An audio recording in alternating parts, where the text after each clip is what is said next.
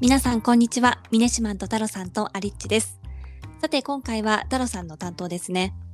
はい、えっ、と今日は進化する音楽業界っていうことで、あのまあ音楽業界について話したいなと思うんですけど、うん。あのまあ自分が生まれてからなんですかね、まああの物心がついてカセットテープとかなんですかね、あのレコーダーみたいななんかそういうもので音楽を聴いてた思い出があって、はい。で徐々に進化してなんか MD であったりとか CD であったりとか、うん。あと音楽配信、着歌、サブスクリプションみたいな。はいこのなんか3、40年でもすごい進化をしてるなと思うんですけど、うん。あのーなんですかね、皆さん結構最近でも音楽って聞きますか？あもう結構仕事しながら聞いたりするんで、あ、本当ですか？ああの YouTube プレミアムとかで、流しっぱとかで、えはい聞いたり、ー、はい、しますね。あリッチはどうですか？私は多分一番よく聞いていたのは中学生とか高校生ぐらいのそれこそ CD 時代でなんか最近のはちょっとついていけてないところがあります。あれですかね、サブスクリプションとかもあんまり入ってない感じですそうか入ってないんですよ。ああ、そうなんですね。はい。ちなみにその入ってない理由って何かあるんですか？入ってない理由なんかどれを選べばいいのかい。いまいち分かってないのと、うんなんかあのすごい昔は CD 残しておきたいうん。タイプでこうレンタルとかもあんまり嫌だったんですよ。はい。えーなのでなんかこう手元に残らない サブスクリプションってね手元に残らないから、なんか本当に聞きたいのがあったらこう買ってうん。でそのジャケットとかそれも含めて楽しみたいみたいなところがちょっとあるんですよね。すごい多分昔の人みたいになっちゃいますよねこれから。でも音楽とか映画とかは結構そういうケースって多いですよね。でもあー。うん、間違いない。ちなみに、あれですかね、ミネションは CD とか、はいはい。まあ、あとちょっと話違うかもしれないですけど、DVD とかそういったのも結構集める感じですか？いや集めて。僕はですね実はそはい。のアリッチと逆で、なんかものすごくこう中身が見れたり聞ければいいっていう派なんで、はいはい。うんどっちかというとやっぱりこうサブスクリプションとかのこういうストリーミングとかそういうやつの方がなんか合ってるというか、あんまりそのなんですかね物をあんまり多く持ちたくないみたいなところもちょっとあったりするんですよね。うん、はいはいはい。っていう感じですかね。はいうん。ちなみに、ミネシマンはライブとかはいみたいな、なんですかね、体験型の音楽の消費っていうのは結構やる感じですかね。あーコンサートとかは全然行かなはいい、そうですね。はい。あのそうですね行かない面倒くさがりなんであと、まあ、音楽もなんか音楽にあんまりこだわりがそんなんですかミュージシャンごとにすっごいあるわけじゃなくて、うん。そのなんですかねえっとその時々に流行ってる、まあ、音楽とかを、まあ、結構聴いたりして、その時はまあなんですかねその旬のミュージシャンの曲は聴くんですけどちょっと経ったら違うの聴いたりするんであんまりそのこだわりが少ないんですよね。うんはいはいはい。あリッチはなんかあの CD とかよく買うっていう話だったんで、まあ、ええ逆に、あのライブとかそういった大好きなアーティストさんとかのグッズを集めたりとかなんかそういうのもやったりとかするんですか？そうですね。なんかあの結構昔はジャニオタだったので。はいはいはい。そうなんですか？はい。CD の売り上げに貢献しなきゃっていう 気持ちもあったしグッズも買ってましたしコンサートにも行ったりとか、えー。なので結構なんかその時その時でハマっている人の音楽をまあ聴き続けるし、はい。CD が出たらそれを買うしみたいな。タイプだったので、なんかはそうサブスクでっていうのが、はなかなかこう、うん、入れていない状況です。結構ファンクラブとかも入ったりとかしてたんはですか？い、そうですね。そうですよね。まあ、はいファンクラブ入らないとジャニーズ系ってコンサートできないはい、そうですね。チケット取れないので。あーなんかジャニーズ系で思い出したんですけどあのジャニーズのファンクラブがなんかすごい収益システムが素晴らしいっていうのをなんかちょっと別の記事で読んだことがあってあ。のチケット買う時に手数料かかると思うんですけどええ、その手数料なんですか購入できてもあできてもできなくてもかかるっていうのをなんか書いてあったんですけどそれって本当ですか？え、そうなんですかね。ああ違うんだ。なんか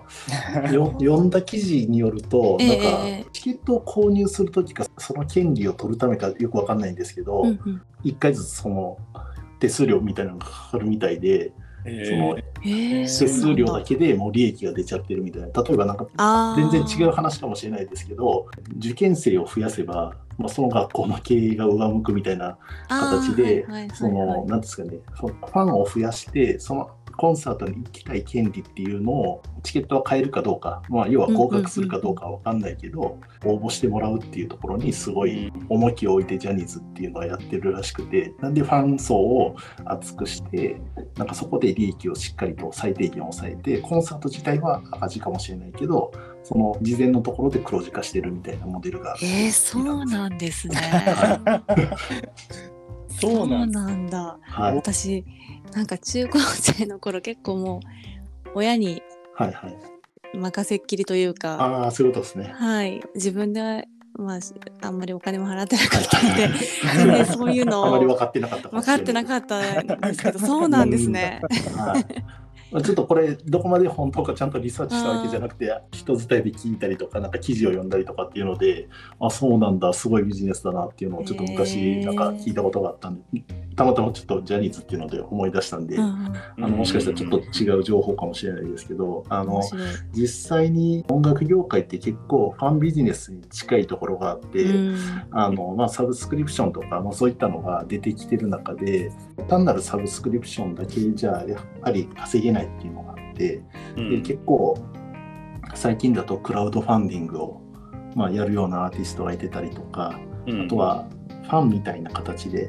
ファンクラブを作ってそこでまあ月額会費を集めたりみたいなのが、まあ、ジャニーズだけじゃなくてもう普通のアーティストでも結構やってるっていうのが、まあ、当たり前になってきてしかもそのコミュニケーションがアプリとか、まあ、ウェブサイトを通してすごい近い距離に入れるっていうところが、まあ、最近のあの音楽ビジネスの中で言うと結構傾向が強くなってきてるみたいで、まあ、音楽を、えっと、一応ベースにはしてるんだけどマネタイズに関してはどちらかというと音楽だけじゃなくてそれ以外の周辺のところも使ってうまいことビジネスしてるっていうところと、まあ、あとはライブをしっかりとなんかやって、まあ、その周りのグッズで収益を得るっていうモデルとかが、うん。あのまあ、ちょっとコロナの前にはなってしまうんですけどあの伸びてるっていうのを見て結構あの僕が15年ぐらい前に音楽配信のあのちょっと会社に行ってた時とはちょっと状況が変わってるんだなっていうのがなんか面白いなと思って、はい、ちょっと調べてたんですけど実際僕が、えっとまあ、PC の音楽配信をやってた時ってまたチャクルタの全盛期だったんですね。でその時はまだまだあの1曲ずつみんなダウンロードするみたいな形だったんですけど、まあ、そこから音楽配信に変わるにつれて徐々にレーベルに所属しなくても自分でなんか成り上がるみたいな、うん。今の YouTuber に近いような個人のアーティストが結構力を持って売れるっていう環境が SNS とかをすごい使うようなアーティストが増えてきたんで、まあ、増えてるんですけど実際、うん。まあ、あのミネシマンとかいろんなアーティストの曲を聴くっていう話だったんですけど、はいあのはい。単に YouTube とかをかけてるだけなのか、うん。もしくは SNS を通じてなんかあこの人聞きたいみたいな感じかっていうとどっちなんですか？あもう完全に聞き流してるあ感完じ。全に聞き流しなんですね。はいはいはい。聞き流して、それでいいのがあったらこれ誰かなみたいな感じで調べるっていうこともあったりしますね。はいはいはいうんちなみに聞き流すときは、うんあれですか、自分の好きな、えっと、アーティストのうん。あのプレイリストを聞くような形なんですかね、それともはいはい完全にジャンルとかでのプレイリストですああ、えっと、どっちもありますけど、まあ、基本やっぱり自分のその、まあ、いつも聴いてるやつの、まあ、アーティストの曲聴いて、気づいたらなんかこう、なんですかね、プレイリストみたいな感じで違う曲もこういろいろ入ってくるみたいな感じで、で、それでなんか、あれ？これどん誰だろうみたいな時が結構あったりもしますし、あとそのなんですかね、朝の散歩にいいプレイリストみたいな、はいはい。なんかこ。のやつをこう聞きながらとかっていうことも結構あったりしますね。はいうんうんアリッチは、なんていうんですかね、最近、まあ、そのサブスクも含めてあの入ってないっていうことだったんですけど、ええええ。あの逆になんですか、音楽は全然聴いてないんですか？それとも、なんだろう、違う、昔買った CD を聴いてたりとか、あと、なんかラジオを聴いてるとか、なんかそういうところで言うと、どんな感じの関わり方をしてるんですか？あー音楽との関わり方。はい。そうですね。でも、あの、ちゃんと音楽聴いたの、紅白歌合戦かもしれない。一番最近。ぐらい、なんかもう、あそう今日常にあんまり音楽がなくって、はいはあーそうなんですよね。い。なるほどなるほど。じゃあもう今はもう本当にその「紅白歌合戦」とかみたいに、まあ、たまたまイベント的なところで聞いたりとかなんかええええそういう感じなんですかね。そうですね。ちょっとあの、ジャニーズもね、いつの間にか卒業しちゃって、はい。であでもあのミスチルは今も好きなんですよ。ああそうなんですね。うんはいなのであのライブのチケットもはい。こ。の前から、あの応募が始まってうん。うん、それは取ったんですけど。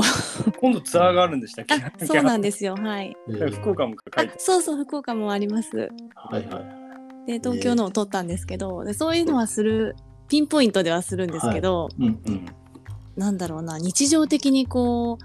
うまあなんかあの朝は音楽聴いてはい。何かをするとか、そういう習慣が今はないですうね。んそれはあれですか？あのなんだろう社会人になってからずっとそんな感じなんですか？そうかもしれないですね。あそうなんだ。学生の時はよく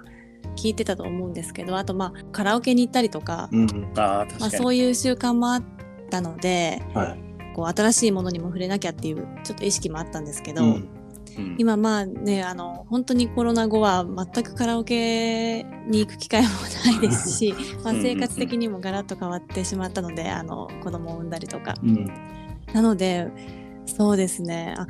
でも聞いてるといえばあの子供の歌は聞いてますね。ああそういうことですね。うん、なんか特定のメディアとかを使ってるんですか？そうですね。YouTube が主ですね。うん。それは YouTube プレミアムに入るんじゃなくて、例えば YouTube キッズみたいなやつで。そうですそうですあ、はいそうなんですね。うんうん。そうなんですね。そっか。うん。あの実際、まあ、ミスチルいまだに何だろうライブがあったらあの行ったりとかするっていうことだったんですけど、ええライブ行った時は結構その実際グッズを買ったりとかあとはたまになんかあの最近出てきてるみたいなんですけどライブの録画したものをそのままその日のうちに持ち、デジタルで持ち帰ってまた見れるみたいなサービスがあったりとかするんですけど、まあ、そういうのって買ったりとかしますか？その日のうちにっていうのは買ったことないんですけどはいけどあ、のライブ DVD が出たら買います。あそこら辺はじゃあいまだに結構あそうですね。あそうなんですね。はい。ううんん。直近で、まあ、僕もライブとかは全然行ってないんですけどコロナ前とかはまあそれなりにちょっと行ったりとかでしている中で、まあ、結構ライブはすごいそのアーティストを生で感じれてファンでよかったみたいなところってすごいあったりとかするんでいいなっていうのがあって、まあ、お金使ってたんですけど確かになんか CD とかはもうほんと全然買わなくなって。うんで、で、まあ、サブスクもやることはやるんですけど、結局、ちょっとミネシマンとは全然違って、もう、聞きたいアーティストの名前を直で打ってしまって、そのままずっとプレイリストに流してるみたいな形なんで、結構、なんか、人によって使い方って全然違うんだなっていうのを、まあ、感じてる中で、直近で、ちょっと全然話変わるかもしれないですけど、まあ、以前からミネシマンが取り上げてくれてるような NFT であったりとか、まあ、そういうのって若干楽曲とかがちょっと投資の話と近くなってきたりとかっうんうんていうので、まあなんか楽曲の権利を変えるっていうのにうんちょっとまあ興味を持って調べたことがあったんですけど、うん。まあ実際あの買う買わないの時にまあ買わないっていうちょっと決断をしてしまったところがあったんですけど、あのミネシマンとかだったらこういった楽曲の NFT 化とかっていうのは、めちゃくちゃ興味ありますね。音楽、ただひたすら聞き流してたのが、最近また興味を持ったのが実はその NFT で、うん。なんかこう一緒に盛り上げる、だ要はその単なるこう受け手じゃなくて、はいその自分もその一緒に関われるみたいなところにすごい魅力を感じてるところはうんあったりしますね。で、僕の場合特にあのライブとかあんまり行かないはい派なはいので、どっちかっていうとそういう感じでお金を出して関関わるみたいな方が、はいなんか個人的にはすごい関心が強いですね。うん。うんうんうん。でも結果的にそういうふうな、まあ、ライブには行かないかもしれないけど、NFT を通して、うん。まあ、そのアーティストのことをさらに支援しようみたいな形で結果的に楽曲を聴いたりとか、うん。まあ、投げ銭とかはしてないかもしれないけど、まあ、そういう意味での支援っていうのはかなりしてるあのしていきたいなっていうあの思いっていうのはすごい強くなってるということですかね。強くなってますね。やっぱりなんかその振り返れば本当にそれこそさっきアリッチの話もありましたけど中学生の頃とか中高生とかとカラオケ行ったりとか音楽うんすごいこう CD とか MD とかでひたすら聴き続けるみたいなうん。時期がすごいあって、まあ、ものすごい、まあ、当然な受け手だったわけですけどだんだんこのサブスクリプションの新しいスタイルでこう自分でこうカスタマイズしていろいろ聞いたりできるっていう、まあ、風に進化してさらにそれにこう関わ自分も関わっていける。うんっていう時代になってなんかその自分チョイスがすごい増えたなっていう感覚はすごいあってなんか、うん。まあ自分で選べるのがいいなと思います。はい。うん、確かにあのこの、まあ、5年10年で結構音楽っていうのがフリーで聴けるような世の中になってきて、うん。あの YouTube でも普通にフルの楽曲が、あのそのまま聴けたりとかしかもライブ映像まで見れたりとかみたいな形でうん。あの音楽自体にお金を払うっていうのが結構その疑問視されてる中で、まあ、サブスクリプションが出てきたりとか、まあ、あとライブにもっと価値が逆に言うとつくことになったりとか、うん。まあ、あともっとちょっと変わったところで言うとオンラインライブにすごい数千万人が集まるような世の中になったりとか。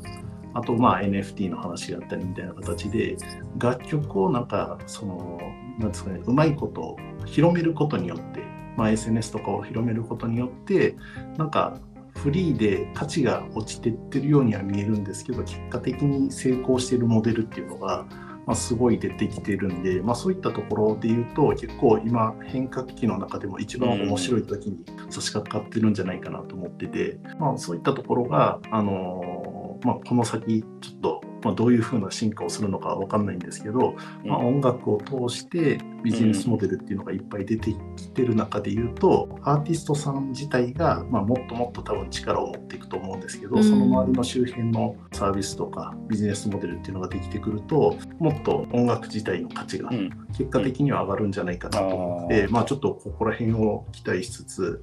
これってでも今後レコード会社ってどんな風に変わっていくんですかね？そうですね。あの正直なところなんだろう直近の ABEX とかの業績を見ると結構業績悪化してたりとかしてて、うん。でまあ、特にライブをベースにやってた ABEX とかはもう本当にそこら辺が大打撃を受けててとかあとはもう本当にアーティストを持ってるところもアーティスト単体で単に、